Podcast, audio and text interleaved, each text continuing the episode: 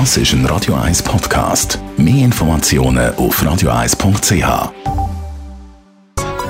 Der Konsumententipp auf Radio 1 präsentiert von comparis.ch, einem führenden Schweizer Internetvergleichsdienst. comparis.ch im Thema Kredit gibt es ja seriöse Angebote, aber vor allem auch im Online-Bereich viel unseriöse Angebote. Online-Kreditbetrug, über das wenn wir reden mit Michael Kuhn, Comparis Finanzexperte.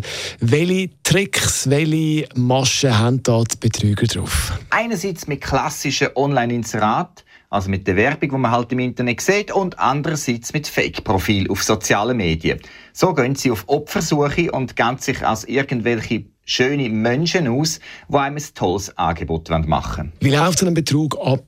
Häufig wird man über so ein Fake-Profil überhaupt auf etwas aufmerksam, beziehungsweise man wird von dieser Person ähm, kontaktiert. Und dann heisst es eben, man hat ein ganz tolles Angebot, man kann zum Beispiel Geld aufnehmen für einen sehr tiefen Zinssatz, es gibt überhaupt keine Überprüfung über die persönlichen Finanzen, also ob man das überhaupt zurückzahlen können. Und wenn man dann auf das eingeht, heisst es dann irgendeinisch, ja, du musst uns voraus noch Geld geben, dass wir die Dienstleistung anbieten können.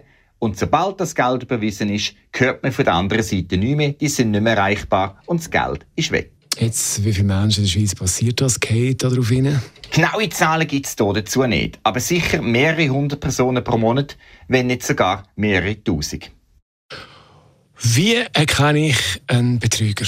Wichtig ist der Realitätscheck. Das heißt, gibt es die Person tatsächlich auch in Wirklichkeit und wird mich die ansprechen? Ist das Angebot überhaupt realistisch? Doch ein aufs Bauchgefühl hören. Und ganz wichtig, nur seriöse Kreditinstitute berücksichtigen, die Mitglied sind bei der Zentralstelle für Kreditinformationen oder mit Vergleichsdiensten, die nur mit solchen Kreditinstituten zusammenarbeiten.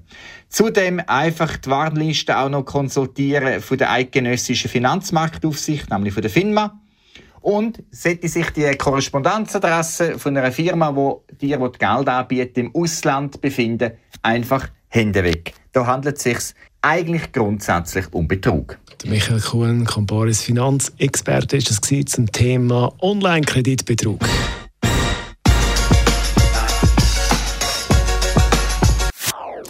Das ist ein Radio 1 Podcast. Mehr Informationen auf radio1.ch.